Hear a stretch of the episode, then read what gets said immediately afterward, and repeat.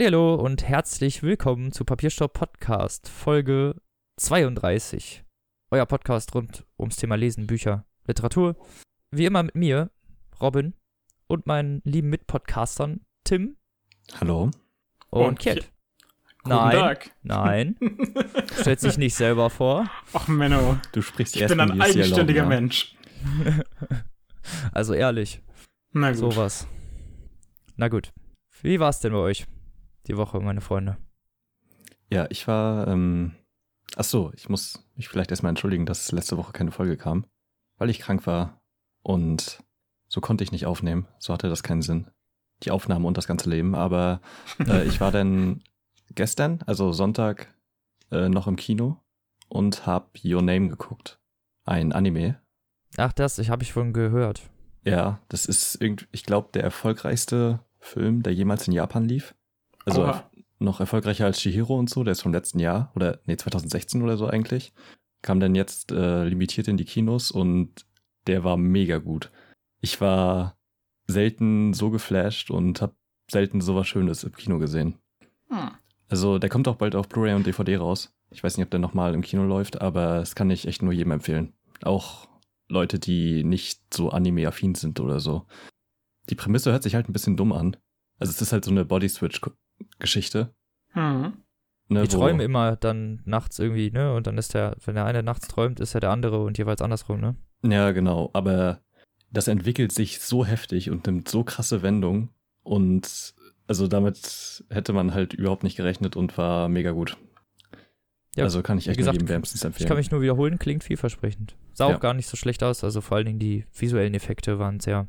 ja, der, ist, lebhaft. äh, der sieht halt generell wunderschön aus, der ganze Film. Ja. Hm. Ja. Die paar Sachen, die ich gesehen habe, sah auf jeden Fall sehr, sehr cool aus. ja. Und du, Kjeld, was hast du so getrieben? Äh, ich habe im Laufe der letzten Woche die neue vierte Staffel von Black Mirror gesehen. Mhm. Ähm, auch meine persönlichen Lieblingsserie. Ich war auch insgesamt relativ zufrieden. Zwei der Folgen haben meiner Meinung nach neue Abgründe der Qualität erreicht. Die haben mich nicht sonderlich begeistert. Ja, Aber es gab natürlich auch, gefühlt ein bisschen wiederholt, ne? Ja, das natürlich auch. War aber, also, aber trotzdem noch sehenswert. das ist richtig. Es passiert wohl zwangsläufig gerne mal bei solchen. ja, aber das Sachen. ist davor halt noch nicht passiert. Nee, Ja, das in den. Folgen. Wobei ich zum Beispiel die erste Folge in der dritten Staffel fand ich schon sehr Standard. Welche war das nochmal? Äh, Nosedive, die, wo man sich gegenseitig Oh, bewertet das war hat. echt, das war eine meiner liebsten Folgen tatsächlich. Ja, das, sehen auch. das sehen sehr viele Menschen so, aber irgendwie fand ich sie persönlich sehr vorhersehbar. Ja, das schon. Aber also ich fand die Umsetzung trotzdem ziemlich gut. Also von Das der Vorhersehbarkeit, äh, da gebe ich dir recht, ja. Naja, und in der aktuellen Staffel nicht begeistert haben mich die Folgen Archangel und Crocodile, falls dir das etwas sagt. Mhm. Man will darüber ja natürlich auch nicht immer zu viel im Voraus erzählen, das soll ja jeder für sich erleben. Nee, ich habe die auch noch nicht geguckt. Was war deine Lieblingsfolge von der Staffel? Ähm, mit Abstand ähm, Hang the DJ. Okay, ja, die war auch ziemlich gut. Das war ja schon regelrecht Comedy, Mhm. aber großartig. Ja, ich mochte die, shit, wie hieß die nochmal? Die Schwarz-Weiß-Folge? Metalhead. Mega gut. Ja, stimmt. Die ging auch in eine etwas andere Richtung als üblich und war krass umgesetzt. Also Richtig. sehr intensiv. Ich bin schon gespannt. Wie viele Folgen hat die Staffel denn? Sechs. Und die davor haben drei, glaube ich. Die dritte hatte auch schon sechs. Ja, Ah, okay. wollte ich gerade sagen, Mhm. die dritte hat auch schon mehr. Aber die ersten Ja, also beiden sind- hatten irgendwie nur sind so generell viel, nicht sehr viele Folgen. Genau. Nee. Jetzt insgesamt 19. Ja. Und am 20. Februar kommt auch ein Black Mirror Buch heraus. Darauf Oh, freue echt? ich mich ja, auch habe schon ich sehr. gehört. Auch von Charlie Brooker geschrieben, oder was? Ja, in Verbindung mit einigen anderen Leuten. Zum Beispiel Mhm. Carrie Doctorow, den man ja so aus der Sci-Fi-Szene ein bisschen kennt. Mhm. Ähm, eine Geschichte ist auch von, ah, ich hatte den Namen gerade eben noch, ähm, Claire North. Claire North, genau, die Person, Ach, die Robins Buch des Jahres letztes Jahr geschrieben hat. Richtig. Und das habe ich schon mal irgendwo gelesen letztens und war schon so, was? Ich schreibe eine Black Mirror-Geschichte. Ich bin auch schon sehr gespannt. Genau. Das steht also weit oben auf meiner Liste der zu lesenden Dinge für die nächsten Monate. Ja, da wäre ich mal gespannt, was du dazu sagst. Ich denke mal, du willst das ja auf Englisch lesen. Ich bin nicht so der Englischleser. Ja, ich Deswegen. weiß nicht, wann sie das auf Deutsch herausbringen werden. Wird wohl dauern. Ja, Ja. wenn überhaupt, ne? Ist halt immer so eine Sache. Aber wäre Ja. ja schon mal was. Wäre ja trotzdem cool. Richtig. Genau. Und was hast du gemacht, Robin? Nichts. Gelernt. ja, Gelernt, die ja. Klausuren stehen an. Ja. Hm. Was man halt so tut, ne? In solchen Phasen. ja, muss man durch. Bei uns im Bücheroutlet im Moment, der macht, der macht jetzt zu, von dem ich öfter schon mal erzählt habe. Mhm. Und da gibt es im Moment ähm, jedes Buch unter 2 Euro, glaube ich. Oh, krass. Nice. Welchen meinst du? Den in der Salzstraße oder Ähm, dieses Jokers oder gibt's noch andere? nee, ich meine, ich meine den, der, der in der Königspassage da, Ah, okay. am Vapiano. Ja, genau. Genau. Da, ja, richtig. Der macht jetzt zu und da gibt es jetzt Bücher unter 2 Euro, aber ich war noch nicht da. okay. Dann haben wir ein Ziel für die nächsten Tage. Ja, auf jeden Fall. Da müsste man auf jeden Fall mal hin. Das kann man sich ja nicht entgehen lassen eigentlich. Richtig. Ja, da muss man zuschlagen. Ich kenne das. Genau. Aber sonst auch nicht viel. Ich habe ein bisschen Horizon Zero Dawn gespielt. Hm. Hm, sehr schön. Was siehst ich habe auch noch äh, das South Park-Spiel durchgespielt. The Fractured Butthole. Ja. Es war richtig krass gut. Und wesentlich besser als die äh, letzte South Park-Staffel. Ja, ich habe die letzte South Park Staffel, um ehrlich zu sein, nicht gesehen. Also ich fand das Spiel ziemlich geil, weil die Mhm. halt, äh, also die Umsetzung war cool mit diesem Schachbrettmodus. Das fand ich ganz ähm, Ja, interessant. das haben die halt auch nochmal, finde ich, viel besser gemacht als im ersten Teil. ja, viel besser auf jeden Fall. Also, das hat so an Komplexität gewonnen irgendwie und hat so viel Inhalt geboten und irgendwie war alles trotzdem noch in einem Witz verpackt. Selbst im Kampfsystem oder so. Ja, das stimmt. Also. Und es waren halt ja, gute Witze auch. Ja. Also, ist halt South Park, ne? Muss man halt mögen. Genau. Genau. Und das war's eigentlich schon mit euren Aktivitäten. Genau. Wir müssen heute ja ein bisschen. Wir müssen ein bisschen Zulegen. sputen. Genau. Hast ja noch ein Interview am Ende, was ein bisschen lang ist. Richtig, können wir jetzt schon mal erzählen. Ja. Ich zu deinem führe am. Ende, am Ende dieser Folge wird ein Interview. Hab ich habe ein Interview letzte Woche geführt mit Jens Lobade, der das Buch geschrieben hat, Neandertal, was ich später noch vorstellen werde. Aber dazu dann mehr später. Genau. Jetzt kann erstmal Kjeld anfangen mit seinem Buch, was ein sehr schönes Cover hat und einen sehr guten Titel. Oh ja. Ich stelle euch heute vor, Eure Väter, wo sind sie? Und die Propheten, leben sie ewig? Von Dave Eggers. Ähm, Eggers könnte man vielleicht kennen aus The Circle oder Der Kreis. Nein, auch im Deutschen heißt es Der Circle. Ja, wollte ich gerade sagen. Ein Buch über soziale Medien, Netzwerke, Firmen, Dinge, die zu viel Macht erlangen. Das hatte ich Anfang 2016 gelesen und habe mir in Reaktion darauf relativ viele zusätzliche Bücher von ihm gekauft und bin jetzt endlich mal dazu gekommen, auch eines davon zu lesen. Mhm. Nämlich das sehr handliche 200 Seiten Buch, das ich gerade erwähnt habe. Eure Väter, wo sind sie? Und die Propheten, leben sie ewig. Der Titel ist anders als der Inhalt nicht sehr handlich. Okay. Ähm, das erste, was einem auffällt, wenn man das Buch liest, ist, dass es vollständig in wortlicher Rede handelt. Das heißt, es werden keine Namen genannt, oder zumindest nicht vor den geschriebenen Texten. Ja, das stimmt. Ich habe den, ich hab den Buchbeginn gepostet und Ah, war okay. auch kurz zur Zeit sehr verwirrt und dachte, hä, ist das die ganze Zeit so geschrieben? Ja, das zieht sich tatsächlich durchs ganze Buch durch. Du hast immer nur Gedankenstrich, wörtliche Rede, Absatz, Gedankenstrich, wörtliche Rede. Okay.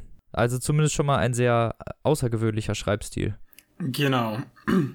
Das tut dem Buch aber meiner Meinung nach überhaupt keinen Abbruch, da es sich halt zu großen Teilen mit den gewissermaßen mentalen Problemen, aber nicht im Sinne einer mentalen Krankheit, sondern einfach allgemeiner Verwirrtheit vom Leben des Protagonisten und jungen Mannes auseinandersetzt, der sich in einer alten Militärbasis, die verlassen wurde, verbarrikadiert hat und dorthin Menschen entführt, um diese Fragen zu stellen zu seinem Leben, zu ihrem Leben und über die Gesellschaft allgemein, in der Hoffnung, irgendwie Antworten auf seine Unzufriedenheit zu finden, die ihn in seinem Leben ergriffen hat. Also schon mal ein sehr, äh, ja, halt sagen wir mal tiefgreifendes Thema, ne? Mhm. Oder Das geht auf jeden Fall in diese Richtung. ja. essentielles. genau. Auch hier will man natürlich nicht allzu viel verraten. Man kann allerdings schon mal sagen, Es beginnt damit, dass er zunächst mal einen alten Studienkollegen von sich, der heute Astronaut ist, entführt, um sich mit diesem zu unterhalten. Und im Gespräch mit ihm tun sich dann weitere Fragen auf und er denkt sich, okay, jetzt reicht dieser Mensch nicht mehr, jetzt muss ich mir jemanden neuen holen. Und als nächstes entführte, entführte er einen ehemaligen Kongress, ein ehemaliges Kongressmitglied der USA, um diesen Fragen zu stellen. Und im Gespräch damit tun sich dann halt wieder neue Fragen auf. Und das zieht sich dann so eine Weile. Zu jedem Zeitpunkt sind immer nur zwei Personen in der Szene. Das macht dann das, dem Folgen der wörtlichen, macht es einfacher, der wörtlichen Rede zu folgen. Ja. Das heißt, man hat es nie, dass irgendwie vier Leute durcheinander reden, ohne dass eindeutig gesagt wird, wer es ist, sondern es sind immer genau zwei. Dadurch bleibt das Ganze handlich. Ja, gut, wäre ja auch echt schlimm, ne? Weil sonst würde man echt voll schnell durcheinander kommen. Richtig. Das würde dann wahrscheinlich nicht mehr so viel Spaß machen. Nee. Die Kapitel sind auch relativ interessant unterteilt. Äh, jede der Personen, die entführt wird, wird in einem eigenen Gebäude untergebracht. Und dann gibt es nicht etwa ein neues Kapitel, sondern nur die Zwischenüberschrift Gebäude 53. Immer wenn er zu dieser einen Person hinwechselt und mit dieser Person weiterredet. Ah, achso, man weiß dann halt immer gerade bei welcher Person er sozusagen ist, weil er wieder in das Gebäude reingeht oder was? Genau, richtig. Okay. Es tut sich natürlich auch im Gespräch relativ schnell auf. Die einzelnen Charaktere haben auch alle ziemlich distinkte Sprechweisen und ausgeprägte Persönlichkeiten, so dass man dem auch so folgen könnte. Äh, ich fand, das war nur ein interessanter kleiner Touch, dass er statt Kapitelnamen oder einfach Kapitelnummern die Gebäudenummern angegeben hat. Ja, wirklich interessant auf jeden Fall. Also zumindest äh, kann man dann auch die Person charakterisieren dadurch so ein bisschen, ne? Also man weiß dann, wer wer ist. Genau, richtig. Also zumindest von den Gefangenen. Genau. So. Ja, und sonst inhaltlich will ich da auch nicht mehr allzu viel vorwegnehmen. Es ist auf jeden Fall sehr lohnenswert, meiner Meinung nach. Liest sich auch ziemlich schnell. Ich glaube, ich hatte das innerhalb eines Tages komplett fertig. Es sind laut Amazon 224 Seiten. Es kam mir nicht so viel vor. Ähm, vielleicht sind die Seiten aber auch einfach nur sehr dick bedruckt oder keine Ahnung, was weiß ich. Ich habe es als Softcover erworben für 9,99 und kann es nur jedem ans Herzen legen. Oder eigentlich nicht jedem. Leute, die. Nicht jedem. eigentlich nur denjenigen, die damit zufrieden sind, ähm, wenn keine wirkliche Action passiert, sondern die Leute sich einfach mal ordentlich ausreden. Ja. Aber ich meine, das ist ja eigentlich immer so ein bisschen was Schönes im Buch. Richtig. Wenn man dann auch irgendwie was mehr- an Nährwert kriegt. Genau. Kognitiv, literarisch, was auch immer. Und ist ja auch interessant, ein Buch so zu verfassen, dass es nur aus Dialog besteht, Hm. ohne irgendwelche Beschreibungen oder so. Ja. Du hast schon öfter Bücher von dem gelesen, ne? Wie ist das denn im Vergleich zu anderen Büchern? Also, bisher habe ich erst eine von ihm richtig gelesen, ähm, eben The Circle. Ja, das ist ja das bekannteste. Genau, und das ist halt eigentlich ein völlig normaler Roman, der nicht auf solche Stilmittel zurückgreift. Daher Mhm. ist das auf jeden Fall schon was anderes. Laut einigen Rezensionen einiger seiner anderen Bücher sind die alle ein bisschen abwechslungsreicher, was den Stil angeht. Aber ich glaube, so extrem sticht da keines, kein anderes hervor. Okay. Ja, gut, das sticht ja auch bei normal, also bei allen anderen Büchern sozusagen hervor, ne? wenn es Ja, wirklich genau. nur in direkter Rede geschrieben ist. Hm. Aber klingt auf jeden Fall interessant. Auch interessant zu lesen, finde ich. Ja, ich mag das auch immer ganz gerne, wenn sich Autoren irgendwie Gedanken dazu machen, welche Form der Erzählweise zur Geschichte passt. Also Daniel Kehlmann hat ja beispielsweise auch bei Die Vermessung der Welt äh, komplett in indirekter Rede geschrieben. Oh, verrückt. Ach ja, stimmt, Ja, das hat gar keine also da unterhalten Rede. sich auch Leute, aber halt nur in indirekter Rede. Das ist Hm. super merkwürdig. Ja. Aber zeigt äh, krasses Talent vom Autor auf jeden Fall. ja. Wie, wie dick ist das Buch, hast du gesagt? Äh, Ziemlich handlich. 200 Seiten steht hier. Okay. Das ist ja wirklich irgendwie zu handeln, könnte man sagen. Ja. Genau, und im Kiwi Verlag erschienen, ne? Genau, ja. Ja. Hätte ich raten müssen, hätte ich sogar noch irgendwie auf 150 getippt oder so, aber ich nehme mal an, die Amazon Produktdetail-Webseite wird schon recht haben. Ich gehen wir, gehen wir mal davon aus. ja, und ich ja, glaube, klingt doch gut. damit bin ich auch eigentlich alles losgeworden. Ich habe auch dieses Mal einen kleinen Leseausschnitt vorbereitet und Ah. den kann man sich dann jetzt an dieser Stelle gönnen.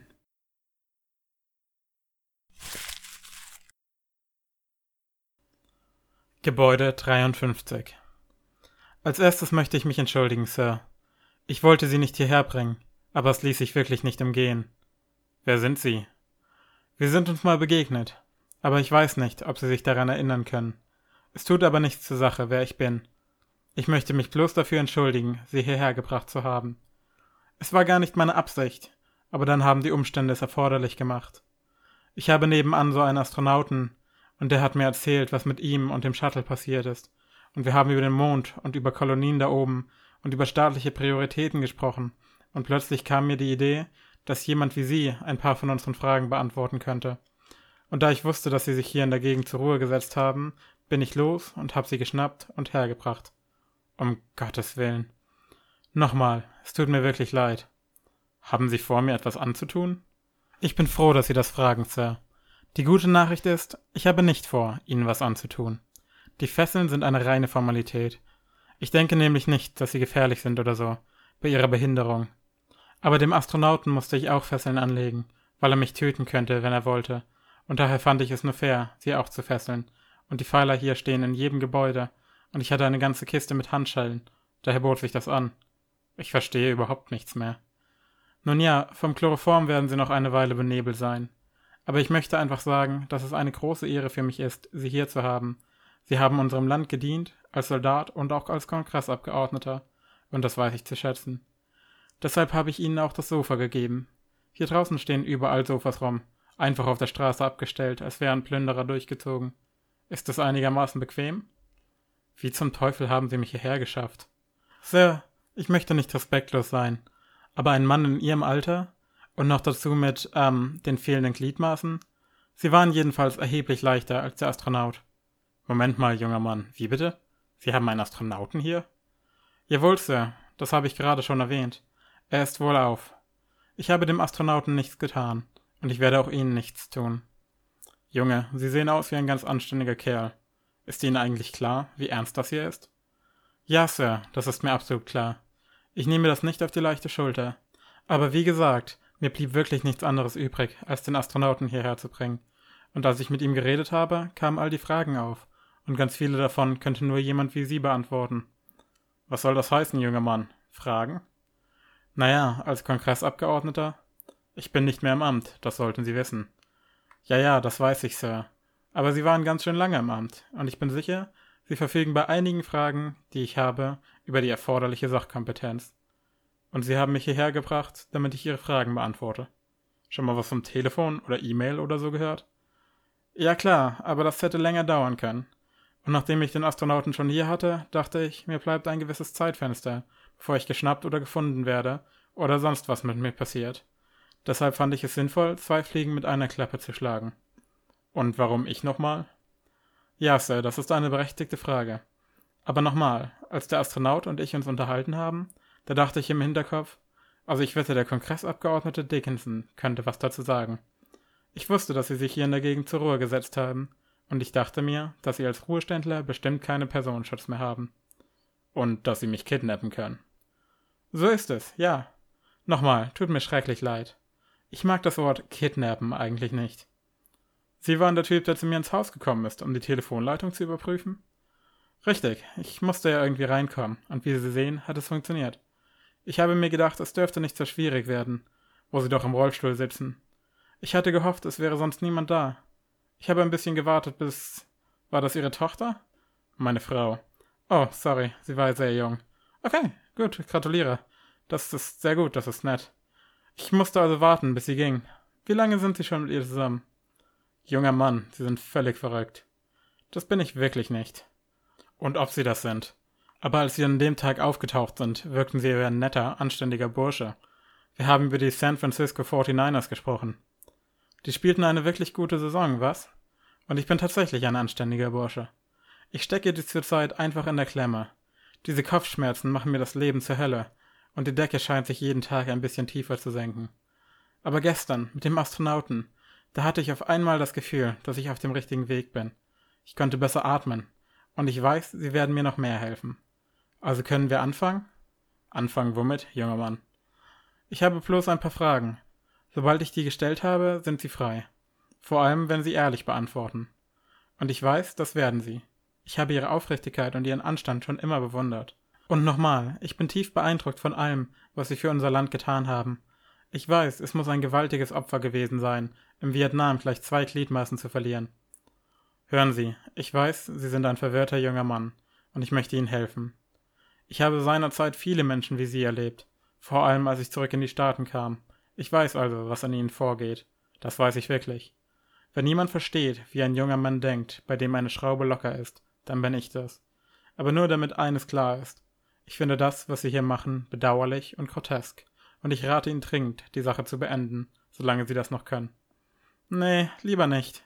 Wenn Sie jetzt gehen und den Behörden mitteilen, wo wir sind, setze ich mich persönlich dafür ein, dass Sie mit Mitgefühl und Nachsicht behandelt werden, dass Sie Hilfe bekommen. Aber Sie sind die Hilfe, die ich brauche. Wenn Sie kooperieren, helfen Sie mir. Ich brauche keine Medikamente oder Therapie. Ich brauche Antworten auf meine Fragen. Was für Fragen, junger Mann? Keine besonders schwierigen, einfache Sachen. Sie kennen die Antworten. Kann's losgehen? Sei's drum. Super. Bringen wir's hinter uns.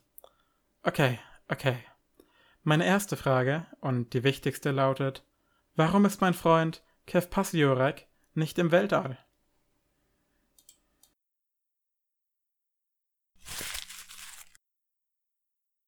Und weiter geht's, Tim. Ja, ich habe ein relativ neu erschienenes Buch genommen, was ich von meinem Vater empfohlen bekommen habe. Und zwar Fever von Dion Meyer. Und man muss dazu sagen, dass mein Vater den Autoren richtig gerne mag. Der ist ein südafrikanischer Autor, äh, Jahrgang 58 und äh, schreibt hauptsächlich Krimis. Aber halt muss, ich auch sagen, hör, muss ich sagen, hört sich halt an wie so ein Krimi irgendwie, ne? Fever. So denkt man direkt, ist so ein Krimi. Ja, ist aber diesmal was komplett anderes. Dachte ich mir jetzt schon. und ja, also ich habe davor, wie gesagt, auch noch nichts von dem gelesen. Mein Vater ist großer Fan von ihm und äh, schätzt seine Bücher sehr, weil die halt ein bisschen mehr bieten als so die üblichen Krimis. Und ja. um im Fever, es ist ein richtig dickes Buch, aber ich habe es ziemlich schnell durchgelesen, weil es halt einfach mega spannend wurde. Und die Ausgangssituation ist da sehr wichtig, denn es gab ein Fieber, ne? Der surprise, surprise. ja. Und äh, das hat ziemlich viel, irgendwie, ich glaube, irgendwie 90 Prozent oder so der Menschheit quasi niedergerichtet. Oha. Und äh, spielt auch in Südafrika und handelt am Anfang von einem 13-jährigen Jungen, der mit seinem Vater unterwegs ist. Und also es gibt keine Zombies oder so, ne? Also es gibt halt nur noch Überlebende. Was? Keine Zombies? Nee, das fand ich dann wiederum sehr angenehm. Weil es irgendwie ein bisschen ausgelutscht ist. Was? Also die Zombies Menschen, sind doch nicht ausgelutscht. Ja, voll. Wer, wer benutzt denn schon Zombies? Niemand. Für mich. Niemand. In Videospielen sieht man die nie. Ja, krasser Geheimtipp, Zombies auf jeden Fall. Echt, echt so? Hat keiner auf dem Schirm. Und ganz neu, ganz exklusiv. Naja. Das wird noch richtig groß. ich glaube, da sind wir meistens auch auf. Ey, Leute, Leute, Leute, Geheimtipp. Vampire. Wo wir eh schon da sind. Ja. Und die äh, sind dann in der Welt unterwegs und kämpfen ums Überleben quasi. Also ich glaube, da ist das Fieber ein oder zwei Jahre her, äh, wenn das Buch beginnt. Und es ist aus der Sicht des Jungen geschrieben, aber quasi als Memoiren. Also er ist da irgendwie 40 oder 50 oder so. Hm. Und reflektiert dann die Ereignisse. Und also das nimmt schon, könnte man denken, halt einen Teil der Spannung, weil man weiß, dass er bis dahin überlebt. Sonst könnte er es ja gar nicht schreiben. Ja. Aber das gibt der Geschichte irgendwie noch viel mehr, als wenn es normal geschrieben worden wäre, weil er dabei halt reflektiert, weil er als Teenager, das ist halt der Großteil des Buches, bis er irgendwie 16 oder 17 ist oder so. Hm. Und da, also er ist nicht unbedingt der sympathische Charakter und er ist schon irgendwie ein ziemlich, ziemlich ehrgeizig und angeberisch und teilweise auch ein bisschen unsympathisch wie man als Teenager halt ist, ne? Also ist jetzt. Ja. Was, ist ja normales Verhaltensmuster, meinst du? Ja, was, genau. Also ich, ich fand das aber sehr angenehm, weil es halt nicht so ein Klischee-Teenager war, der irgendwie alles besser weiß als die Erwachsenen und. Also er glaubt vielleicht, dass er alles besser weiß, aber. Also, ne, wie, wie Kinder oder jugendliche Figuren in Filmen oder so halt immer dargestellt werden. So dass sie halt auch wirklich alles besser wissen und so. Was halt Quatsch ist. Und ähm, mhm. die beiden sind dann jedenfalls unterwegs und wollen also die treffen dann noch auf Leute und er muss jemanden erschießen und so und hat ganz traumatische Erlebnisse und was weiß ich alles. Und sie gründen jedenfalls einen neuen Ort. Eine Herberge quasi für alle Überlebenden. Und das ist im Prinzip der Inhalt des Romans. Da geht es dann um den Aufbau dieser Gemeinschaft und äh, was sich daraus entwickelt. Also Hm. man weiß halt, dass der Sohn und dass die Stadt auch weiterhin gibt, weil er halt das Oberhaupt ist. Das erfährt man halt direkt am Anfang. Hm. Und was sich da alles halt ereignet. Also ich will da auch gar nicht zu sehr ins Detail gehen, weil das sind ungefähr so die ersten 200 Seiten bis zur Entwicklung der Stadt. Ja, Und ab da geht's dann halt ziemlich krass ab. Also was ich halt nicht das gedacht Buch hätte. sehr spannend oder richtig, also hat einen Twist oder wie? Ja, es ist, es wird halt richtig spannend. Also man, man, man könnte denken, dass es am Anfang äh, halt so diese Standardgeschichte ist, ne, mit so Walking Dead-Style, dass sie halt eine Leute finden und sich wieder aufbauen und dann aber irgendwas kommt und sie dann wegziehen und halt immer das Gleiche ist, ne? Aber ähm, ja, das dachte ich halt am Anfang, aber dann gab's halt eine Stelle, die mich komplett überzeugt hat und die, die Kapitel sind quasi immer getrennt von Interviews, die der Vater Okay. zu Lebzeiten gemacht hat Ja, mit den Anwohnern, wie sie dahin gekommen sind und deren Geschichten und so, die halt immer mit in die Handlung verwoben sind und so. Spannend. Und es gibt einen Haufen Charaktere und einen Haufen Geschichten, die da auch erzählt werden. Und äh, das Buch lebt halt von der wirklich gut durchdachten Welt. Also es ist halt nicht einfach so, dass die Welt dann oder dass die Stadt dann neu aufgebaut wird und halt alles einfach so passiert, sondern äh, der Autor hat irgendwie vier Jahre gebraucht, um das Buch zu schreiben Hm. Und hat Dutzende Gespräche mit irgendwelchen Wissenschaftlern und mit allen Leuten und Politikern und so geführt, um das halt so realistisch wie möglich zu machen. Und ich habe auch das Gefühl, dass es dem sehr gut gelungen ist. Also ich hatte nicht einen Moment irgendwie den Anschein, dass es jetzt irgendwie unrealistisch oder, oder albern ist, was da gerade passiert. also nicht so überzogen wirkend wie viele Hollywood-Dinger, die so ähnliche Settings haben. Ja, genau. Also es dauert halt wirklich lange, bis, bis die dann auch irgendwann Strom bekommen oder so. Oder Hm. die überleben dann halt auch einen Winter, der ziemlich hart ist. Und ähm, das ist halt ein Großteil des Romans und das ist so interessant zu lesen. Und äh, auch selbst die politischen Sachen, die dann da mit im Spiel sind, also welche Ausrichtung soll die Gemeinschaft haben und wie sollen die Wahlen aussehen und es wächst halt immer weiter und Das klingt richtig spaßig. ja, es, es ist wirklich grandios geschrieben. Also der Schreibstil an sich ist halt äh, ziemlich normal und jetzt nicht besonders auffällig oder so. Aber Hm. dieses Worldbuilding ist ziemlich einmalig. Also man beachtet, man beobachtet sozusagen die Menschheit, wie sie sich nochmal neu erhebt. Ja, genau. Vom Grund auf. Genau. Und also der, der Kernpunkt, worauf das Buch hinaus will, ist quasi die Ermordung des Vaters. Ah, Das sagt er auch direkt am Anfang. okay. Ja, Das passiert allerdings erst ziemlich am Ende. Und das eigentliche Ende, wo dann nochmal eine Auflösung stattfindet und sich noch ein paar Sachen ändern, äh, kommt dann irgendwie voll überraschend und richtig aus dem Nichts. Das sind, du hast halt irgendwie so 650 Seiten gelesen oder so. Und so die Ja. letzten 30 oder so ist dann das Ende. Also, wo nochmal so ein Twist kommt und dann ist es auf einmal zu Ende. Das, also, es wirkt einfach ein bisschen abrupt. Seltsam. so nach dem Motto so, oh, 600 Seiten habe ich jetzt schon geschrieben, jetzt muss ich mal langsam ein bisschen auf der Bremse drücken, so, und dann hat er ein bisschen zu feste gedrückt, oder was? Also ich, das hat trotzdem gut gewirkt und das Okay. Ende war auch überraschend. Also ich habe wirklich wildeste Theorien gehabt. Es hätte irgendwie so ein Truman Show Ding sein können oder was weiß ich. Aber Okay. äh, das, also es war dann doch eine sehr gute Lösung, die er da gefunden hat, mit der ich so auch nicht gerechnet habe und die ich in der Form auch noch nicht so gelesen habe oder in irgendeiner ähnlichen Art gesehen habe. Wirklich sehr, sehr gut. Also ja, wie gesagt, das, wenn man halt auf diese, auf eine gute, gut aufgebaute Welt steht und auch interessante Charaktere und spannende Handlungen hat dabei, Hm. weil es wird dann halt auch teilweise noch nicht? so Mad Max-Style, wenn die So ein bisschen Leute Apokalypse halt mit dabei und so, ne?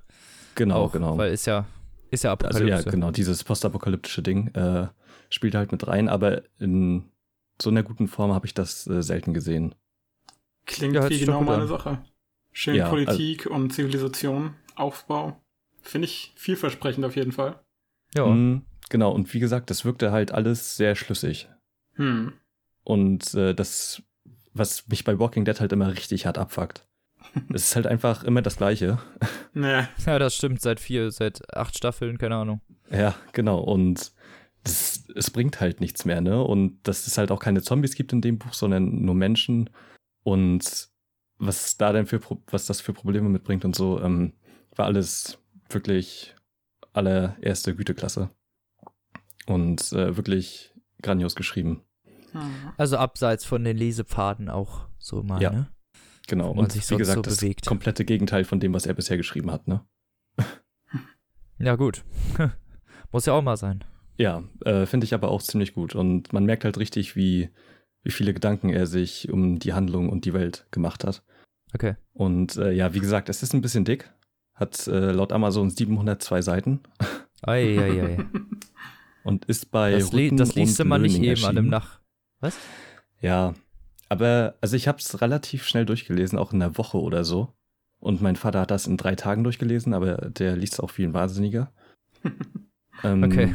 Aber das war selbst für ihn sehr schnell, weil er meinte auch, er hat es am Ende gar nicht mehr aus der Hand gelegt, weil es halt so spannend wurde und das kann ich halt nur bestätigen. Und äh, ja, es kostet, es gibt es momentan nur als Hardcover und äh, kostet 19,99. Das geht ja. Als Hardcover. Und für so ein dickes Ding äh, auf jeden Fall noch. Also würde ich lieber bezahlen als für so ein 200 Seiten Hardcover-Buch für 20 Euro.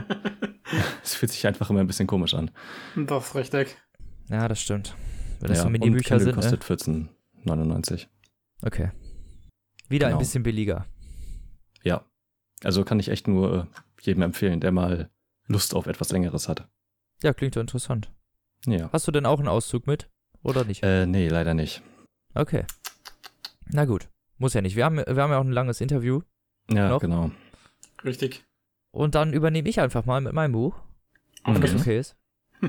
Und zwar habe ich, äh, wie ja vorhin schon angekündigt, Neandertal von Jens Loberde dabei. Den hatten wir bereits schon mal in Folge. Scheiße, ich habe keine Ahnung. Folge 8? Es ist schon sehr Ich lange weiß her. es nicht. Hm. Irgendwann. Ja, irgendwann. Wir hatten, wir hatten das Buch, sein, sein Erstlingswerk schon mal, oder beziehungsweise hatte ich das schon mal vorgestellt. Und genau, Neandertal ist jetzt sein zweiter Roman, auch erst im November rausgekommen, Ende November. Und ich habe mir das Ganze, ich habe das Ganze als Rezensionsexemplar von Heine Verlag bekommen, als E-Book. Hm. Danke an der Stelle. ja, und damals hatte ich ja schon gesagt, dass ich Unsterblich ziemlich gut fand und auch so seinen Schreibstil und ähm, wie er das so aufarbeitet und dass es natürlich auch ein, ein neuer deutscher Autor ist, der dann Sci-Fi schreibt, was es halt echt nicht so viel gibt. Weil bei Sci-Fi Mhm. sicher, ne, oder was heißt Sci-Fi? Ne, Thriller, Sci-Fi, wie auch immer. So, ne, so eine Mischung. Und das fand ich ganz interessant und war jetzt auch auf den neuen sehr gespannt. Und genau, worum geht's? Neandertal, könnte man jetzt denken, geht es um Neandertaler? Vielleicht. Aber es hat doch sogar so ein Vorbuch, oder nicht? ja, genau, es gibt, es gibt eine Vorgeschichte äh, nur für Kindle, also nur für E-Book-User. Mhm. Das heißt, ne Neandertal das Neandertal-Projekt und erklärt so ein bisschen, naja, sagen wir es mal so, die Prämisse im Buch ist hinterher Teil dieses Projekts. Okay. Also, ähm, ich will da nicht zu weit vorausgreifen, deswegen, ich wollte da eigentlich gerade später zu kommen, aber wenn du Okay, hast tut es jetzt leid. erwähnt und deswegen, ja, kein Ding. Kann ich jetzt schon mal eigentlich sagen, dass ich mich so ein bisschen gespoilert gefühlt habe durch dieses Neandertal-Projekt, dass ich das gelesen habe. Weil du zumindest schon mal so die ersten 100 Seiten von dem Hauptwerk Neandertal, was du dann liest, weißt du theoretisch schon, was abgeht Mhm. weil du hast den Vorteil gelesen. Also dieses Hm, Neandertal-Projekt erzählt dir theoretisch die Vorgeschichte und deswegen hast du halt schon Ahnung und es ist, ist es nimmt so ein bisschen Spannung raus, sagen wir es mal so, weil du halt dann nicht mehr genau weißt, was, was abgeht. Nichtsdestotrotz war es halt trotzdem sehr spannend. Das Neandertal spielt in Deutschland 2025, also ein bisschen in der Zukunft. Mhm. Mhm. Und Deutschland hat sich extrem verändert zu dem, was wir heute kennen und ist sehr, sehr auf Gesundheit und Genpflege ausgelegt. So. Genpflege. Ja, könnte man Okay. so nennen. Einmal öfter geputzt und dann Staub, ne? Ja, es, Ge Gesundheit steht an erster Stelle und auch so das, das Ministerium für Gesundheit und Wohlergehen ist so da das Oberste, so was da so den Ton angibt, wie bei uns im Moment die Autoindustrie, Hm. könnte man Wow. sagen. wow, Okay. bisschen Gesellschaftskritik. Und was bedeutet das im Endeffekt? Das, das heißt, dass ähm, alle Leute, bevor sie, oder fast alle Leute, bevor sie ihre Kinder kriegen, halt so Vorscreening-Tests machen. Mhm. Das heißt, ne, dass alle schädlichen Ge Gene äh, jeglicher Art irgendwie also eliminiert werden vorher aus dem Genmaterial. wie zum Beispiel, keine Ahnung, Polio, äh, Krebs, alles, was man sich so als Erbkrankheit vorstellen kann. Das wird alles äh, eliminiert und dadurch werden genetisch übermenschliche, also in Anführungsstrichen genetisch übermenschliche Leute gezeugt und Deutschland hat so eine, naja, so eine Bewegung der Genhygiene Hm. durchgezogen. So ein bisschen Gattaca-mäßig. Ja, Genau. wollte ich auch gerade sagen. Und alle, also sie sehen nicht auch, auch nicht alle gleich aus, so ist das nicht, ne? Aber es geht halt vor allen Dingen um die Gesundheit und die Genpflege. Und es ist halt dann auch so, dass du, wenn du Sport machst, hast du einen Tracker und wie das bei uns ja heute mit diesen Versicherungen schon ist, dass du, wenn du nachweist oder dass du, wenn du dir so einen Tracker holst und nachweist, dass du sehr viel Sport machst, dann kriegst du Vergünstigung. Hm. Und da ist es halt andersrum. Dieser Tracker ist halt dafür da, um zu gucken, ob du überhaupt vernünftig Sport machst. Und wenn du es nicht machst, musst du mehr bezahlen. Okay. Das läuft ja irgendwie aufs Gleiche hinaus. Mm, Naja, die freiwillige Basis ist, na, also, das ist Ja. keine freiwillige Basis mehr, auf der du es halt machst, ne? Hm. Das ist nicht, du willst, du kriegst was vergünstigt, sondern du kriegst halt was mehr bezahlt. Das ist halt, also ich finde, das ist was anderes. Okay.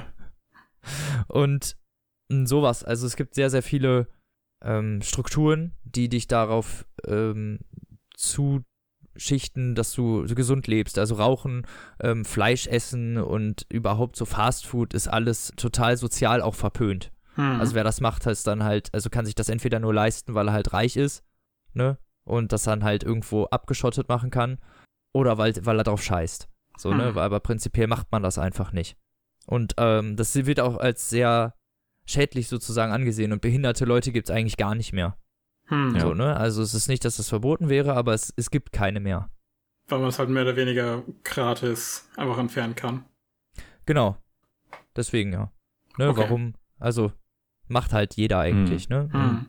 ähm, da gibt es, wie gesagt, dann halt so eine Welle von Babys oder eine ganze Generation von Babys, die halt alle keine Erbkrankheiten mehr haben. Hm. Dafür aber ein, eine andere Krankheit auftritt, die sich die große Depression nennt.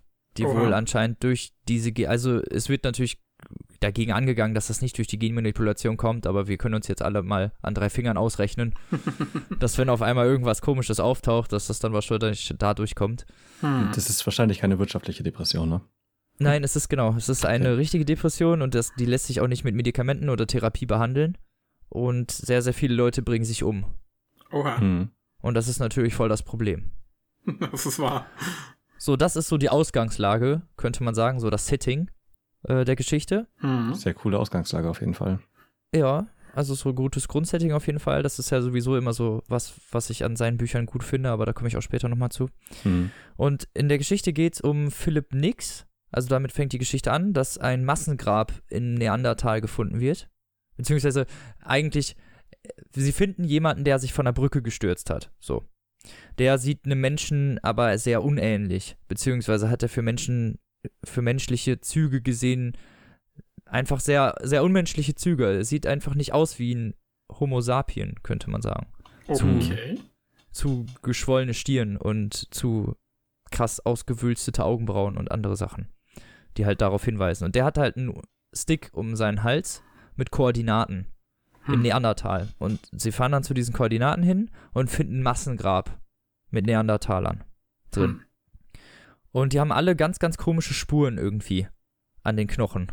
So ganz seltsame. Und der Philipp Nix, der Kommissar, der entscheidet sich dann dazu, die von ähm, einem Speziallabor untersuchen zu lassen und lässt die extra einfliegen. Und dieses Spe äh, Spezialteam besteht aus Max Stiller, äh, einem Gehörlosen und seiner Assistentin Sarah Weiß. So, und wie man, wie ich das gerade schon erzählt habe, Max Stiller ist gehörlos, was halt in dieser Gesellschaft sehr oft aneckend ist, wie man Hm. sich vielleicht vorstellen kann. Ist halt nicht genetisch perfekt. Genau, ist halt nicht genetisch perfekt und wird halt von allen anderen auch natürlich als das angesehen und sie ne und die sind halt alle sehr unbeholfen auch mit dem umgegangen und so, ne? Und das ist halt, der wird auch immer komisch von der Seite angeguckt, weil er halt nun mal genetisch nicht perfekt ist. Und der kommt halt dahin und untersucht diese Knochen und die finden sehr schnell raus, dass die Knochen nicht ihrem Alter entsprechen.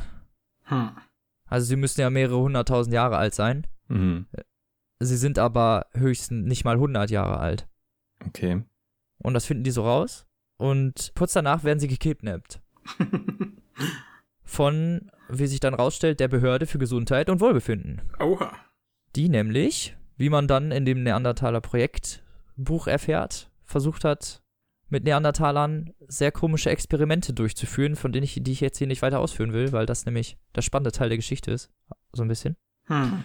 Und Sarah Weiß erfährt dabei, dass sie, dass ihre Mutter wohl Teil dieses gesamten Konglomerats gewesen ist und dass sie wohl auch irgendwie was wohl damit zu tun hat. Und Okay. vielleicht auch irgendwie in dieses Projekt involviert ist. Sie ist nämlich auch unglaublich groß, ne? Also unnatürlich Mhm. groß für, für einen Menschen oder für eine Mhm. Frau insgesamt. Und eigentlich ist das so, dass das Gesundheitsministerium oder zumindest sieht es so aus, dass sie die umlegen wollen. Weil sie was gefunden haben, was sie halt hätten nicht finden dürfen. Hm. Und die beiden schaffen es halt durch, naja, eher einen Zufall zu fliehen und müssen sich halt danach von der, vor der Gesundheitsbehörde verstecken und versuchen herauszufinden, was eigentlich bei diesem Projekt überhaupt stattgefunden hat. So, und das ist so die Geschichte. Wie sie halt dann so, mehr will ich nicht erzählen. Sie sind Mhm. dann halt auf der Flucht und müssen herausfinden, ähm, Hm. was bei diesem Projekt stattgefunden hat, um das auch an die Öffentlichkeit irgendwie zu bringen, ne? Um heraus, also um den Leuten auch zu zeigen, was dieses Ministerium auch macht Hm. für Experimente, so um das Ganze irgendwie aufrechtzuerhalten. Genau. Sehr interessant. So, ja, auf jeden Fall. Und das Ganze ist sehr cool geschrieben, weil nämlich, wie ich ja schon erzählt habe, der eine gehörlos ist und ähm, sehr oft aus seiner Perspektive irgendwas erzählt wird. Und du damit so ein, er hat es so geschafft, literarisch die Gehörlosigkeit dem Leser nahezubringen. Okay, das ist ja krass. Also du schaffst es als Leser so ein bisschen, ich will nicht sagen, dass du dich fühlst wie ein Gehörloser, aber du kannst so ein bisschen verstehen einfach, wie, wie sich so jemand fühlt und das fand ich halt sehr beeindruckend. Und auch diese ganzen Gestiken, die die ja machen, weil die sprechen ja mit ihren Händen, Ja. das wird alles sehr eindringlich erklärt und man hat hinterher so ein bisschen Ahnung davon. Mhm. Das fand ich äh, sehr cool und es gibt immer wieder Perspektivwechsel auch in die Gegenperspektive, also sozusagen in die Bösewichte, wenn man es ähm, denn so plakativ bezeichnen möchte. Was, was irgendwie auch immer wieder auflockernd ist, finde ich. Also so diese Perspektivwechsel, dass du dann immer weißt, theoretisch von, von allen verschiedenen Perspektiven, wie sich die Geschichte gerade entwickelt, macht das Ganze halt sehr spannend und ist jetzt, ne, ist ein gängiges Mittel, aber fand, ist sehr gut eingesetzt von ihm. Mhm. Und ähm, was ich im ersten Teil ja auch schon gut fand und in diesem Teil auch wieder brillant umgesetzt war, dass die Geschichte und die Welt oder wie dir das Setting erklärt wird, immer Hand in Hand gehen. Das heißt, du hast immer so ein bisschen Geschichte und während du, während dir so sozusagen die Story vorangeht, wird dir so ein bisschen immer vom Setting erklärt. Ohne dass es halt zu viel wäre und ohne dass du dich irgendwie überfordert fühlen würdest und denken würdest, ich habe jetzt erstmal 30 Seiten gelesen, okay, wie ist das Setting und dann fängt die Geschichte an, sondern es wird Ja. dir halt so durch die Geschichte einfach so ein bisschen mehr immer preisgegeben. Also sehr gut strukturiert. Genau, sehr gut strukturiert und schön so miteinander verflochten. Mhm. Hm. Macht Spaß dann zu lesen, ohne dass du dir halt belehrt oder irgendwie uninformiert an einigen Stellen vorkommst. Hm. Genau, das fand ich sehr gut. Und ja, das war's eigentlich. Also so, ich, ich kann das Buch nur empfehlen. Also an einigen Stellen, vielleicht um auch natürlich, man sagt ja erst was Positives oder was Negatives. So, das Einzige, was mir jetzt wirklich irgendwo negativ aufgefallen ist, waren ab und zu so, ich könnte sagen, Sexszenen, wo ich mir dann halt gedacht habe, das war unnötig. Hm. Aber Ja. das ist eine Geschmackssache. Ist ja nicht mein Buch. Ja. Ja. Sexszenen finde ich auch immer so, auch bei Filmen, weil das bringt halt nichts weiter. Also nicht die Charaktere und nicht die ja, es war halt, also es war schon sehr derbe explizit. Okay. Und Hm. ich war schon so kurz, okay, aha, mhm, okay. Und dann geht's halt weiter. Und du denkst dir nur so, Ja. mhm, oh, naja, Hat es, halt nichts hinzugefügt. wie gesagt. Nee, genau. Hätte man auch getrost weglassen können. Hm. Mhm. So, aber das wäre jetzt so auch wirklich der einzige Punkt, wo ich jetzt negativ irgendwie ansetzen würde. Ich fand, das war ein rundum gelungenes Werk. Ich hatte zu keiner Zeit jetzt irgendwie das Gefühl, dass ich jetzt ähm, nicht weiterlesen will oder dass die Spannung irgendwie nachlässt. Also es war alles so, es war schön aufbauend, man hatte auch Ruhepunkte dazwischen Hm. und es geht halt in einem äh, angenehmen Tempo voran. Ähm, der Realismusgrad weiß ich nicht, wie, gro wie hoch ich den so einschätzen würde, aber darum geht's halt auch nicht so wirklich. Ja, ne? das Also- Wichtigste ist ja, dass es äh, glaubwürdig ist, ne? Genau. Und ich finde, er hat es glaubwürdig umgesetzt und zumindest Mhm. in dem Maße, wenn es die Basisdinger schon so gegeben sind, macht die Geschichte durchaus Sinn. Und auch die Prämisse finde ich halt ganz cool mit den Neandertalern und da kommen auch noch mehr Sachen raus und so und genau. Also auf jeden Fall ein, ein, ein cooler Thriller. Ja, hört sich schon sehr gut an. Das erste Buch von ihm hat sich halt auch schon richtig gut angehört. Ich muss die mal lesen, beide. Ja, muss man machen. Ist auf jeden Fall, Mhm. ist auf jeden Fall die Zeit wert, das zu lesen. Macht sehr viel Ja. Spaß. Genau, und ich habe mit dem Jens, mit dem Lu Herr Jens Luberde, ein Interview geführt. Letzte Woche, habe ich ja vorhin schon erzählt. Und auch so ein bisschen über, genau, über das Buch gesprochen und seine Beweggründe zu dem Buch und was er sonst so macht. Genau. Und das würde ich jetzt einfach mal hier abspielen. Das dauert äh, übrigens eine halbe Stunde. war als Vorwarnung. Aber genau. Viel Spaß beim Interview.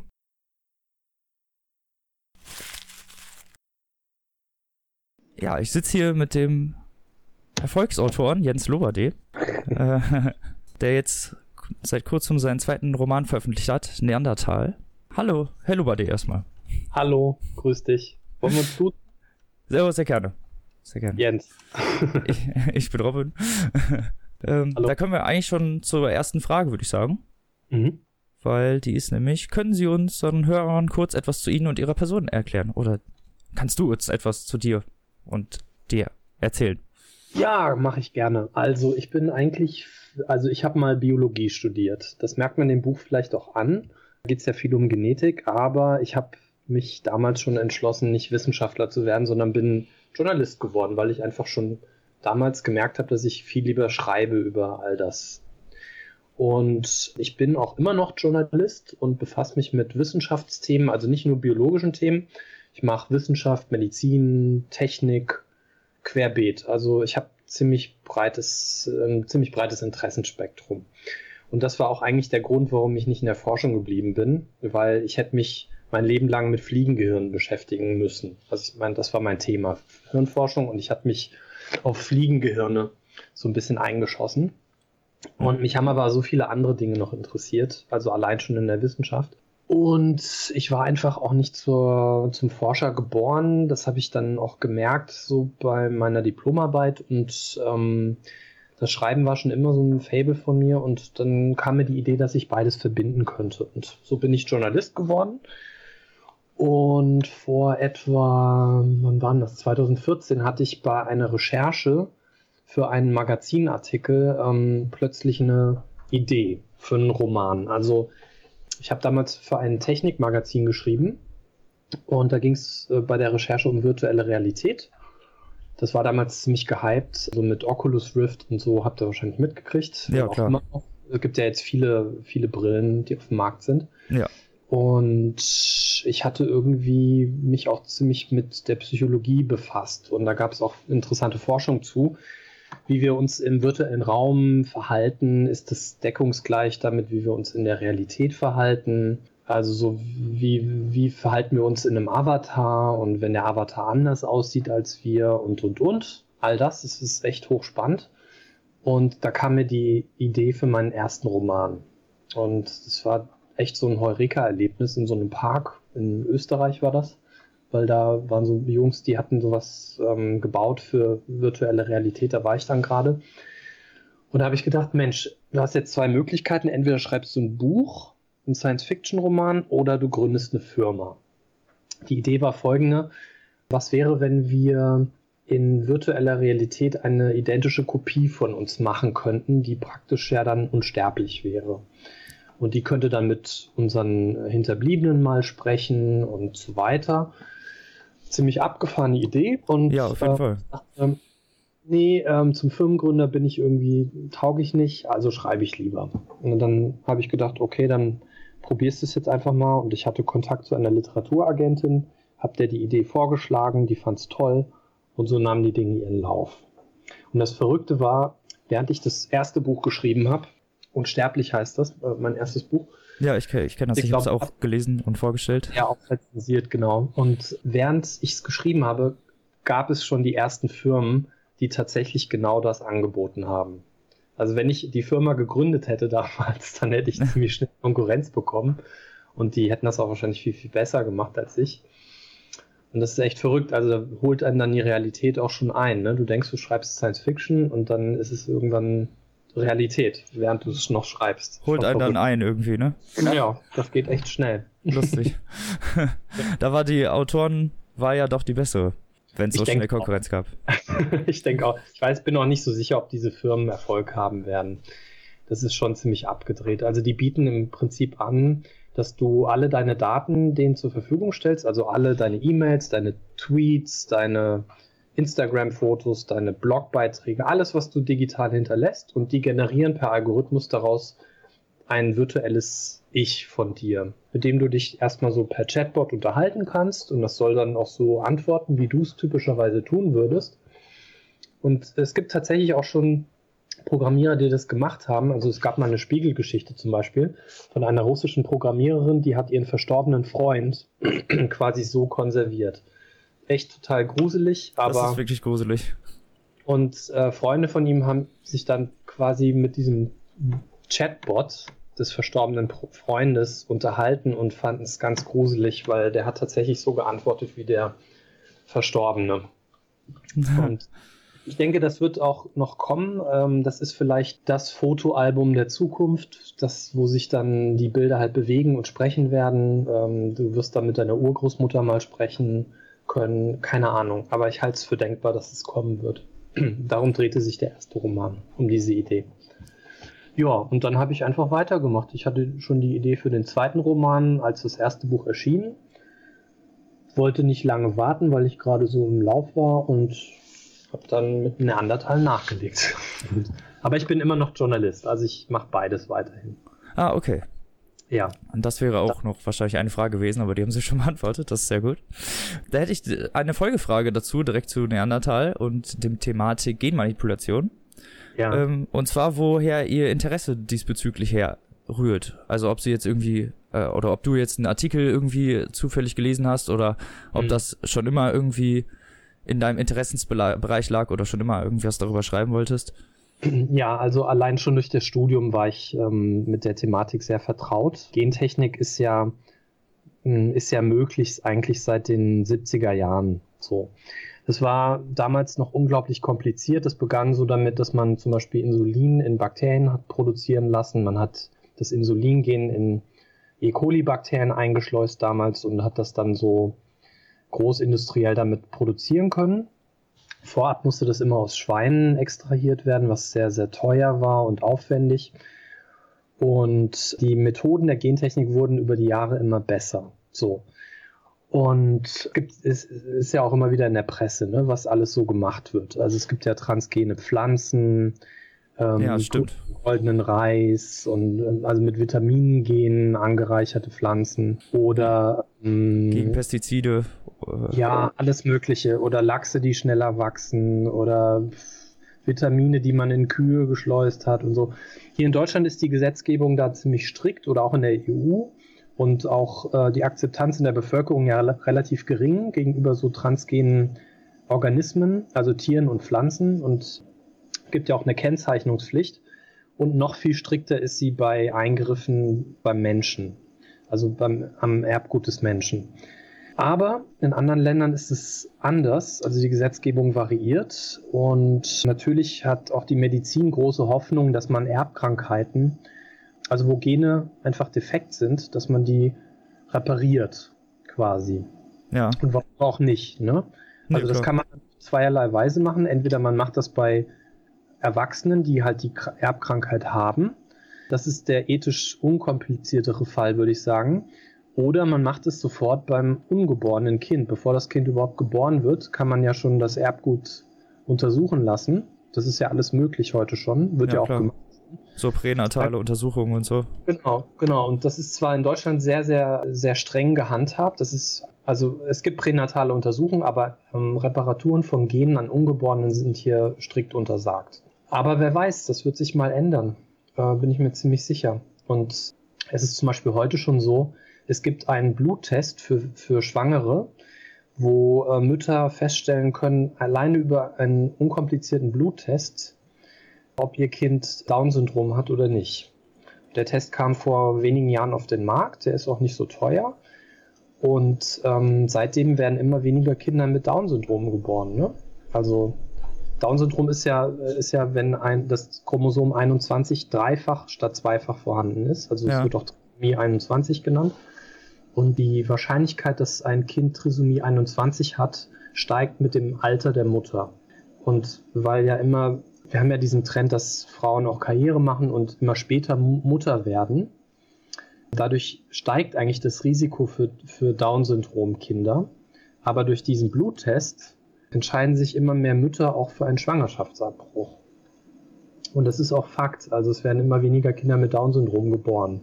Und ah. daran kann man schon sehen, dass, dass wenn dass es einmal, so in eine bestimmte Richtung läuft, so ein bisschen. Es geht, geht in so eine bestimmte Richtung und ähm, wir haben in, diese, in unserer Gesellschaft ja auch einen ziemlichen Optimierungswahn derzeit, so nehme ich das jedenfalls wahr. Also so Heli Stichwort Helikoptereltern, Streit um ähm, Schulsysteme und keiner will irgendwie sein Kind auf die Stadtteilschule schicken, sondern alle sollen aufs Gymnasium.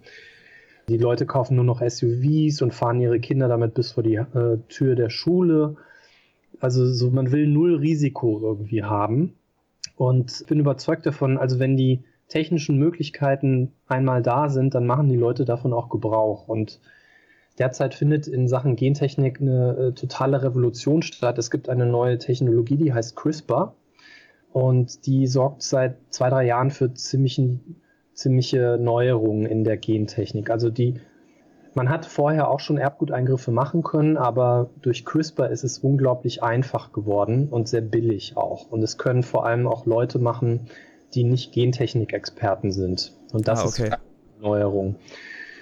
Und es gibt auch schon, also es wird halt jetzt gerade viel ausprobiert und es werden einfach Fakten geschaffen. Und wir dürfen nicht nur auf Europa gucken oder die USA, sondern wie sind die ethischen Standards in China, in Korea, in ähm, arabischen Ländern, wo auch immer. Und dort überall ist im Prinzip jetzt Gentechnik machbar, auch ohne Experten. Und ich bin mir sicher, irgendein Land, irgendeine Firma in einem weniger regulierten Land wird einfach Fakten schaffen. Und dann werden alle anderen nachziehen. So ist es bisher immer gewesen. Und das klingt jetzt sehr pessimistisch und düster, aber wichtig ist halt, dass wir darüber uns bewusst machen und dass wir halt irgendwie diesem rasend schnellen Fortschritt nicht immer nur hinterherhecheln, sondern uns damit auseinandersetzen. Das stimmt. Das Vielen Dank für die wirklich sehr versierten Informationen. Das wusste ich selber alles noch gar nicht. Ja, viele wissen es halt auch noch nicht. Und das war auch so ein Beweggrund, ähm, diese Thematik im Neandertal aufzugreifen. Das kann ich mir vorstellen. Wie lange hat denn die Recherche für das Buch gedauert und wie schwierig war das, an diese Informationen ranzukommen?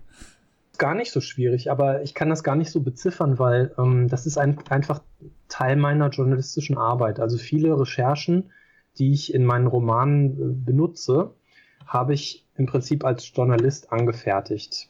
Für Magazinartikel, für Zeitungsbeiträge oder Onlinebeiträge. Und ich habe einfach die Entwicklung über Jahre immer wieder verfolgt und auch Artikel dazu veröffentlicht. Insofern hatte ich die Recherche im Prinzip schon in der Tasche. Also ich habe über CRISPR vor zwei Jahren schon geschrieben und mit Neandertalern habe ich mich ziemlich beschäftigt und damals mit virtueller Realität ja auch schon. Also das ist das Schöne, ähm, dass ich beides halt ganz gut verbinden kann. Ne? Also die Recherchen für, die, für den Journalismus, die bringen mich auf Ideen. Oft sind das sind das einfach so Fragen, was wäre, wenn wir das jetzt einfach mal zehn Jahre weiterdenken? Was würde dann passieren mit uns und unserer Gesellschaft und unserer Welt? Und das sind so die Ideen für meine Romane. Da muss man gar nicht so, so, so irgendwie groß Fantasie bemühen, sondern bei den Recherchen sieht man ja oft schon, wohin die Reise geht. Ne? Und ja. ähm, ja klar, da gibt es dann so einen Informations-Background sozusagen. Genau, und das war äh, in dem Fall auch genauso. Also ich habe mich interessiert die Thematik, ich habe dazu journalistische Artikel recherchiert und veröffentlicht und dann einfach mir überlegt, wo sind wir in 10, 20 Jahren, wenn das so weitergeht. Ja. Und dann ist irgendwie der halbe Roman fertig. Natürlich muss man sich dann noch eine Geschichte überlegen und Protagonisten und so weiter. Ne? Also Klar. das ist schon noch mal viel Arbeit, aber die Recherche an sich das wird immer so von außen so gesehen, wie wichtig die ist. Die ist auch wichtig, das muss ja alles stimmen und Hand und Fuß haben, aber beim schriftstellerischen Arbeiten ist halt unglaublich wichtig auch, wie die Geschichte erzählt wird, äh, ob die Protagonisten glaubhaft sind und so weiter. Ne? Ja, na klar. All diese Sachen. Klar, das stimmt. Da war es halt nur, da ist es mir halt natürlich beim Lesen aufgefallen, hm. wie ähm, das doch sehr, sehr versierte Informationen sind und dass ich, also ja dass, wenn man dann was gehört hat, dann, ähm, dann doch in die Richtung ging, die das Buch auch eingeschlagen hat. Mhm. Du hast ja in deinem Roman Max Stiller, der ist taub. Mhm. Ja. Und die Gebärdensprache ist ein sehr Eindruck, eindrücklicherweise dargestellt, finde ich. Ja, das also stimmt. sehr, sehr nah für den Leser zumindest zum Verstehen. Ähm, und da wollte ich fragen, ob du einen privaten Bezug dazu hast oder ob du dir das alles auch per Recherche irgendwie angeeignet hast. Ja, da konnte ich echt aus dem Vollen schöpfen. Ich habe einen privaten Bezug dazu. Und zwar habe ich nach dem Studium musste ich nochmal, damals gab es ihn noch, den ähm, Zivildienst machen Ja. und habe den an der Hamburger Gehörlosenschule gemacht.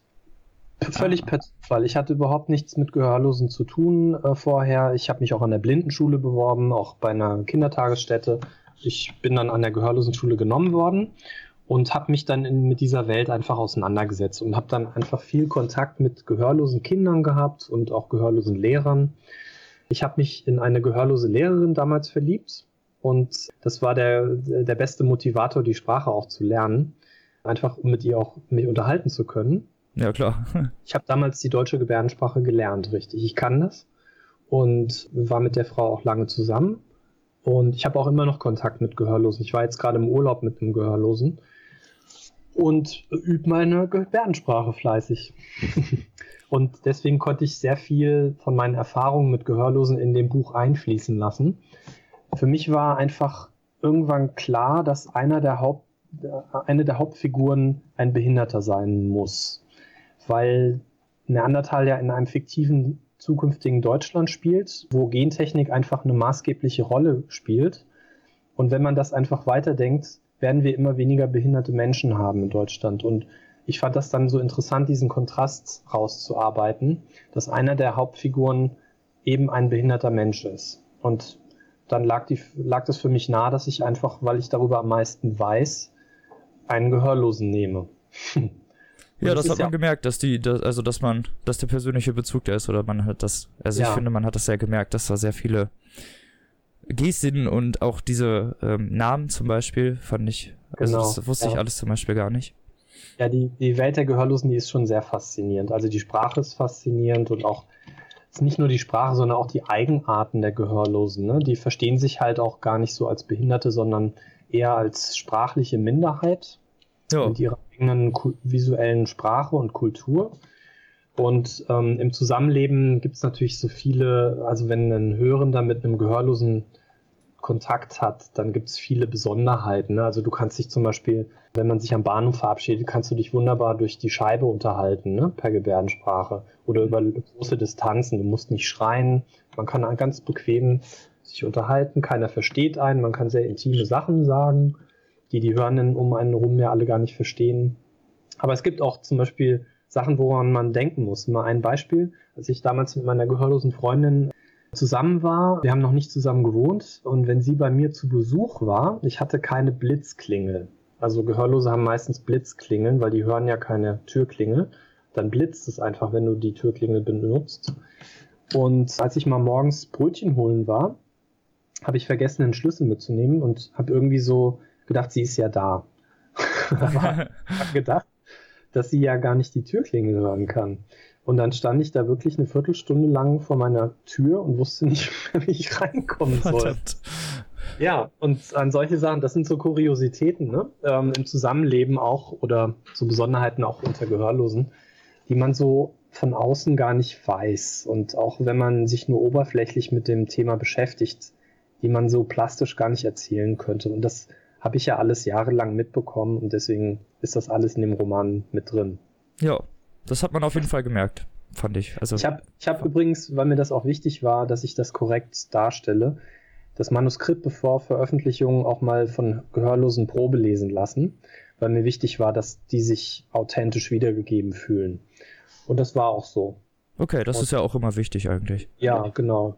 Weil das ist ja auch sensibel, ne? Also Gehörlose sind auch sehr stolz und natürlich es ist eine, es ist eine Behinderung, aber sie empfinden sich nicht unbedingt behindert, weil unter sich haben sie ja gar kein Problem.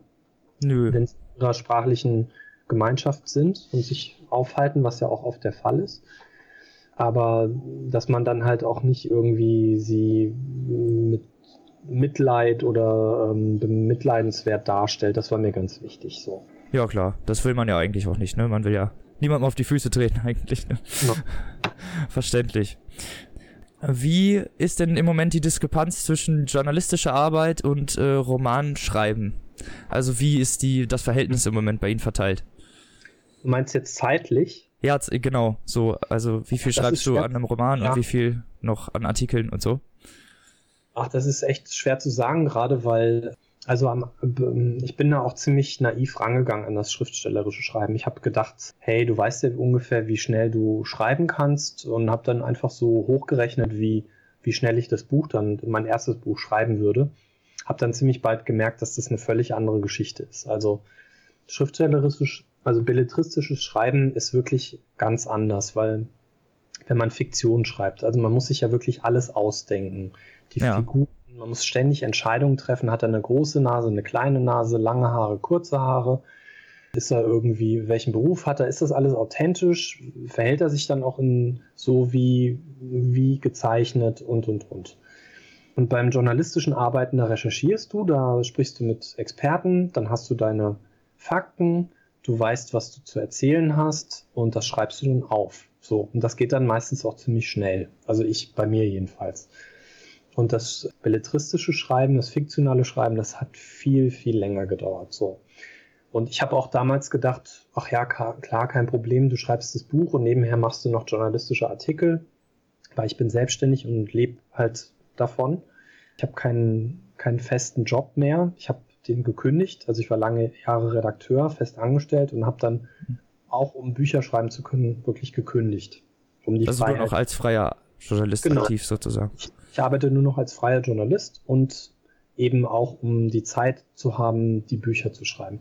Ich habe dann ziemlich schnell gemerkt, dass das nicht klappt für mich. Also ich kann nicht, während ich an dem Buch schreibe, noch journalistische Artikel schreiben, weil mich das einfach zu sehr immer rausgerissen hat. Man braucht Ja, sehr viel man braucht sehr viel Konzentration beim, ähm, beim Bücherschreiben. Ähm, du musst einfach den Überblick behalten, wer macht gerade was, wer, welche Figur befindet sich gerade in der Geschichte an welchem Punkt. Und das, sind ja sehr, das wird ja sehr schnell sehr kompliziert und kom komplex zu überblicken. Und musst ja gleichzeitig auch überlegen, wie die Geschichte weitergeht. Und wenn du da mal eine Woche rausgezogen wirst, dann vergisst du das einfach wieder und äh, weißt gar nicht mehr oder hast das Gefühl verloren für die Figuren. Also mir ging das jedenfalls so. Ich weiß nicht, wie es andere Autoren machen. Nee, aber das kann ich verstehen. Dann muss man wahrscheinlich dabei bleiben, ne?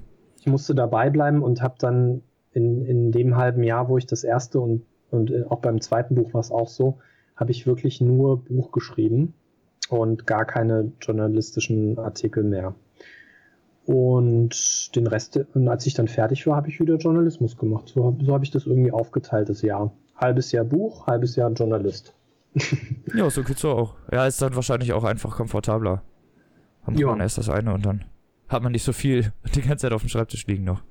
Was nur ein bisschen blöd ist, wenn jetzt Magazine halt anfragen und, und sagen, hey, kannst du für uns mal einen Text machen oder so, dann zu sagen, hm, nee, geht gerade nicht, äh, kommt in einem halben Jahr mal wieder. ja, Ist auch so ein bisschen blöd, ne, als Freiberufler. Aber klar. man muss das halt dann irgendwie timen. Ja. Ja, und ich hoffe, dass das äh, in Zukunft auch so weitergeht. Also ich würde auch gerne weiterhin als Journalist arbeiten, weil mir halt auch viele Ideen bei der Arbeit kommen. Ja, das ist dann hilfreich, ne? Für den, Genau. für den anderen Teil. Und umgekehrt habe ich das Gefühl, dass meine journalistische Schreibe vom Bücherschreiben auch profitiert hat. Also nicht jetzt dahingehend, dass ich mir jetzt meine Artikel ausdenken würde, aber ich habe so ein bisschen mehr Gefühl bekommen für Personen und ich meine, auch Personen tauchen ja auch in journalistischen Artikeln auf. Ne? ja, na klar. dass man die dann auch so ein bisschen ähm, sorgsamer darstellt und nicht nur so als Zitatgeber. Oder auch wenn, es gibt ja auch manchmal wirklich spannende Geschichten zu erzählen, dass man dann halt auch ein bisschen Sinn für Dramaturgie hat. Und das wurde, glaube ich, durchs Bücherschreiben echt geschärft. Also Das kann ich mir vorstellen. gute Kombi, finde ich. Klingt auf jeden Fall sehr gut. Dann habe ich noch eine Frage und zwar, ob es einen bestimmten dafür, Grund dafür gibt, dass Ihre Romane in Deutschland spielen. Ähm, Deine Romane. Mein Gott, tut mir leid. Die. Fragen stehen hier immer in Sie-Form. Also sie spielen ja nicht, nicht ausschließlich in Deutschland, aber ach, ich denke, das hat jetzt, ich bin hier halt zu Hause, ich bin Deutscher, also warum soll ich das jetzt ausschließlich im Ausland spielen lassen? Nö, klar.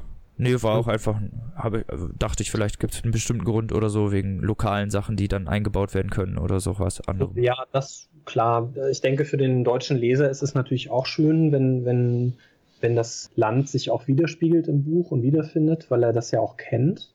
Ich kenne es ja auch am besten. Insofern, da bin ich auch, da befolge ich auch die Regel, die Stephen King mal in seinem Buch über das Schreiben mit einem mit auf den Weg gegeben hat, was ein sehr gutes Buch auch ist, was ich jedem empfehlen würde, der schreiben möchte. Er meinte, wenn du anfängst, schreib über das, was du kennst, weil das ist einfach, das ist schon schwierig genug und warum soll man sich es noch schwerer machen als ohnehin schon? Und nee, das stimmt. Ich finde, man merkt das auch so ein bisschen. Also ich will nicht sagen, dass, dass, dass du jetzt einen kingischen Sprachstil hast, aber es ist auf jeden Fall, man merkt das und ich finde das, also in einer sehr positiven Art und Weise meine ich das. Mhm. Du bist zum Beispiel einer der wenigen, die vernünftig die Umgebung beschreiben, so dass ich mir vorstellen kann, auch wo ich bin. Ja, das ist schön zu hören. Also es gibt ja so verschiedene Disziplinen beim fiktionalen Schreiben. Also es ist zum Beispiel der Plot natürlich, äh, Dialoge, Ortsbeschreibungen, Personenbeschreibungen, was war es noch?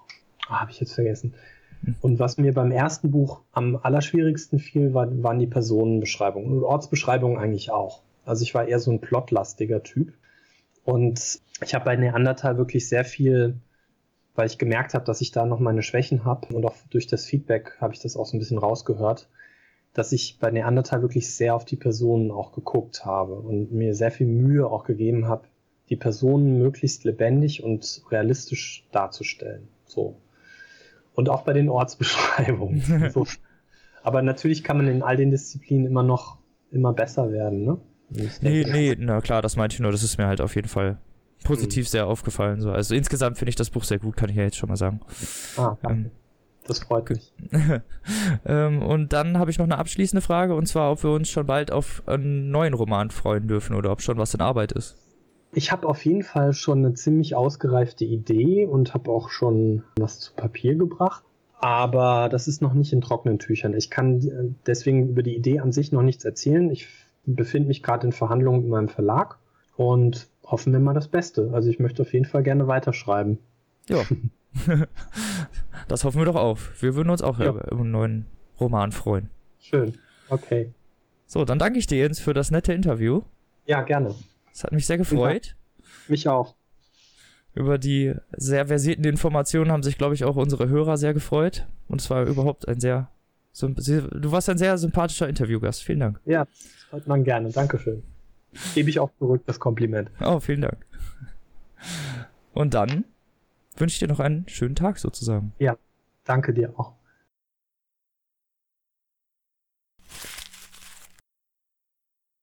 Ja, ich hoffe, euch hat das Interview gefallen. So wie mir auch. War es, ich fand es sehr informativ. Genau. Und habe auch noch ein bisschen länger mit dem später noch gesprochen. Und es war sehr interessant. Also ein sehr, sehr netter Gesprächspartner. Und ich freue mich auf weitere Bücher wenn die dann kommen. Ja, ist ja erst der Anfang Dann bin ich auch wieder direkt dabei. Karriere quasi. Genau, sozusagen. Ja. Ja, auf jeden Fall empfehlenswert. Kostet, ähm, habe ich ja noch nicht erwähnt, ist im Heine Verlag erschienen und kostet 14,99 und als E-Book äh, 11,99. Ja, und dieses, das Neandertal-Projekt ist kostenlos, ne? Genau, das Neandertal-Projekt ist kostenlos für E-Books erhältlich. Ich weiß nicht, ob nur für Kindle, aber ich glaube insgesamt als E-Book kostenlos erhältlich. Hat auch nicht viele mhm. Seiten, ich glaube 50 oder so. Und da ist noch eine Leseprobe zu Neandertal drin. Deswegen. Ja. Auf jeden Fall empfehlenswert. Beides. Genau. Wunderbar. Ja. Das war's dann mit unseren Büchern, diese Folge auch schon. Und dem, natürlich dem sehr etwas längeren Interview. Ja. Das ist doch gut. Ja. Genau. Ich weiß, du hast äh, desperately, möchtest du eine Musikempfehlung loswerden. Also komm, hau sie, hau sie raus. Hau sie raus. Okay. Ich versuche es kurz zu machen, für, ja. Für die, für die paar Minuten haben wir doch Zeit. Ja, okay. Also, es, weil es ist halt letzten Monat ziemlich viel krasse Sachen rausgekommen. Und ich musste jetzt so nach und nach abarbeiten. Und etwas für mich ziemlich Großes ist rausgekommen und zwar das neue Album von T9. Das sind DOS9, der Rapper, und Talkie Talk, der Produzent. Und, ist T9 äh, nicht diese Sprachdingens früher auf dem ja, Handy? Ja, hm. genau. Das, da, so spielen, konnte. da spielen auch die, die Cover drauf an. Da können, das kennen auch nur so Leute wie wir, ne? So ganz ja. alte. Ja, also da spielen auch die Covers drauf an. Äh, die kann ich so. auch nur jedem empfehlen, sich die mal anzugucken. Und das neue Album heißt Plastik aus Gold und ist sehr düster, sehr speziell und sehr schwer zugänglich. Und grandios geworden, finde ich. Also, das ist man gewohnt von denen schon. Das waren die ersten beiden Alben halt auch, aber ich finde, die haben das hier nochmal auf, Auf eine neue so ein Ebene neues, gehoben. Ja, schon irgendwie, weil DOS 9 ist halt ein sehr spezieller Rapper mit sehr spezieller Wortwahl. Also der spricht, der rappt im Prinzip komplett irgendwie Bilder und sehr merkwürdig. Also es ist halt sehr schwer zu beschreiben. Man muss es sich mal anhören. Hört sich, hört sich interessant, aber seltsam an. Ja, ist es auf jeden Fall. Und man, man sieht am Anfang, glaube ich, nicht so wirklich durch und man weiß nicht so wirklich, was er meint. Aber das erschließt sich dann immer nach und nach mit jedem Mal weiteren Hören. Und ja, das äh, war eigentlich so das Wichtigste. Was ich loswerden wollte. Sehr gut. Okay. Genau. Und nächste Folge werden wir vielleicht wieder ein Autoren-Special haben. Genau, so wie es aussieht. Diesmal der gute Ray Bradbury. Richtig. Hatten wir schon mal hier, hatten wir schon öfter. Mehrfach, ja. Ja, Ja. In der Halloween-Spezialfolge von letztem Jahr. genau. Und Fahrenheit hatten wir auch noch mal. Genau, und in Folge 1. Oh ja. Papapau. Oder Folge 2? Folge 2, ne? Ja, ich weiß es auch nicht mehr, aber auf Ich jeden weiß Fall es eine nicht der genau. ersten. Irgendwann eine der, einer der ersten beiden auf jeden Fall. Übrigens jetzt auch auf YouTube zu hören. Hier, genau. Übrigens jetzt auch auf YouTube. Ja. Hallo, falls da jemand auf YouTube zuhört. Alle anderen grüße ich nicht. Nein, Spaß. Ha, Jetzt hast du mich so zum Lachen gebracht, dass mein Mikrofon übersteuert hat. Gute Leistung, Robin. Danke. Das ist meine Aufgabe. Menschen provozieren und Mikros kaputt machen. Jetzt muss ich dir beibringen, wie man den Ton, wie man den Ton in Audition rettet. wird schon gemacht, wird schon gemacht. Wunderbar. Ähm, ja, nee, genau. Und dann nächste Woche mit Ray Bradbury. Special. Genau. Ihr könnt gespannt sein. Das wird auf jeden Fall gut. Denke ich auch. Wunderbar. Und vielleicht, vielleicht irgendwann diesen Monat oder, oder nächsten Monat, meine ich, äh, noch eine Nachtfolge. Nochmal Nachtgeflüster. Genau. Wenn wir Zeit haben. Und Lust. ja. Aber ich das lässt sich eigentlich immer mal recht wieder schnell. viel zu bereden irgendwann. Doch. das könnte man auf jeden Fall mal wieder machen. Ja, ich denke auch. Genau. Fabelhaft. Und dann, Freunde, vielen Dank fürs Zuhören. Lest was Gutes und bis nächste Woche. Auf Wiederhören. Tschüss.